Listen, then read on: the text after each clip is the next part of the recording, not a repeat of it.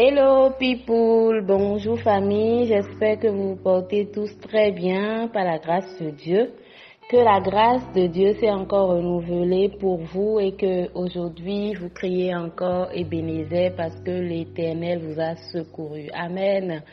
Alors, je suis la sœur Jessica et je suis chargée de nous conduire dans une petite exhortation ce matin sur le thème de l'équilibre. Mais déjà, laissez-moi vous rappeler que nous sommes sur la plateforme de transformation de la jeunesse par la jeunesse et pour la jeunesse.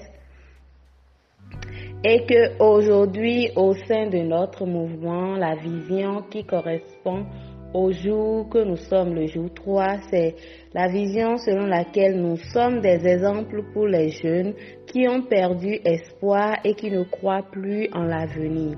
Amen. Ce passage est tiré du livre de Luc 4, le verset 18.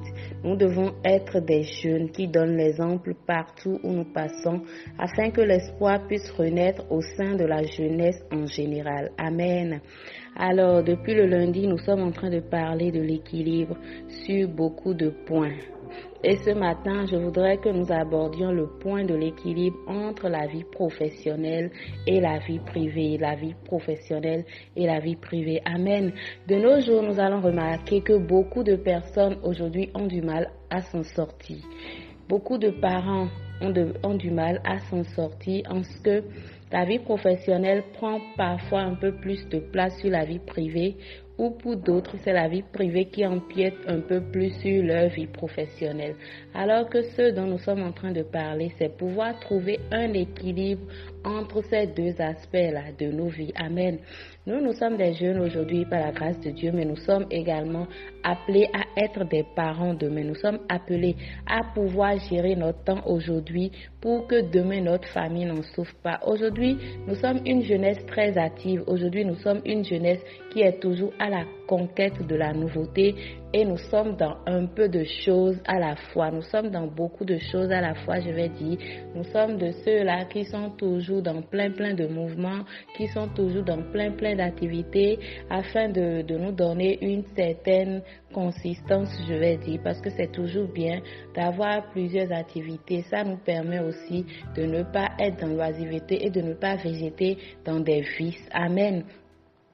Mais comment est-ce que nous devons nous euh, comporter pour que cet état de choses ne devienne pas pour nous un frein dans l'épanouissement de notre vie de famille D'abord, je voudrais que nous sachions que nous devons faire la part des choses. Amen. Nous devons savoir, pardon, que c'est important de savoir faire la part des choses en tout temps que ce soit dans la vie privée, que ce soit dans la vie professionnelle. Dans la vie professionnelle, nous sommes appelés à rendre des comptes, nous sommes appelés à donner des résultats, nous sommes appelés à être tout le temps dans l'amélioration continue parce que nos résultats sont jugés sur cela. Et cela nous amène à être tout le temps focalisés sur ça au risque d'oublier parfois que nous avons une vie également à entretenir. Nous oublions la plupart du temps que autant que nos employeurs parfois ou même si c'est notre propre commerce ou si c'est notre propre business, autant que nous consacrons du temps pour que les choses aillent de l'autre côté, nous devons également consacrer du temps à la famille afin de trouver un certain équilibre. Amen. Dans beaucoup d'autres entreprises aujourd'hui, nous avons constaté que les employeurs essaient quand même de trouver du temps pour les employés, de leur permettre de souffler. Parce que quelqu'un qui souffle souvent, quelqu'un qui a du temps pour lui-même, est beaucoup beaucoup, beaucoup productif. Amen, c'est une réalité. Nous ne devons pas nous voiler la face. Quelqu'un qui a le temps pour prendre de l'air, quelqu'un qui a le temps pour souffler, quelqu'un qui a le temps d'aller en vacances, il revient toujours revigoré. Amen. Et aujourd'hui, c'est à, cela, que je veux nous appeler, à prendre le temps de nous de nous poser parfois, à prendre le temps de respirer parfois, à ne pas laisser le trop plein de travail nous submerger. Parce que parfois même nous amenons le travail à la maison et ça met euh, un peu en difficulté notre relation avec notre entourage ça met en difficulté notre relation avec nos enfants si nous en avons. Parce que les enfants ne voient plus la présence de leur père ou de leur mère. Les enfants deviennent habitués aux domestiques. Non, ça doit s'arrêter. Nous ne devons pas être les parents qui laissent le soin ou l'éducation de leurs enfants à d'autres personnes.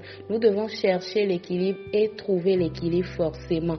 Parce que c'est important que autant que nous sommes en train de nous épanouir sur le plan professionnel, autant nous devons pousser nos propres enfants également à être épanouis au sein de la famille dans laquelle ils se trouvent. Toi qui es maman et tu es tout le temps occupé, toi qui es papa et qui es tout le temps parti, les enfants ne te voient pas le les enfants ne te voient pas le soir, parce qu'avant que tu ne rentres, les enfants dorment déjà. Quel bon parent est-ce que tu es? Il faut que tu te poses aujourd'hui et que tu te poses la question de savoir ce que je suis en train de faire, la course que je fais pour mieux gagner ma vie. Est-ce que cela est vraiment bénéfique pour mes enfants?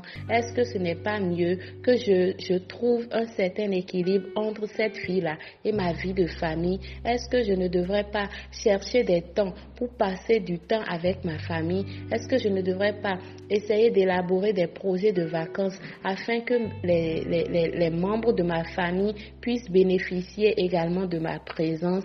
C'est vrai que c'est un peu compliqué parce que moi-même j'en parle, mais je sais qu'il y a des moments où je suis submergée au point où je n'ai vraiment pas de vie sociale. Mais cela ne nous fait pas du bien. Cela ne nous fait aucun bien. Nous courons pour les choses qui ne sont pas toujours les plus utiles pour nos vies.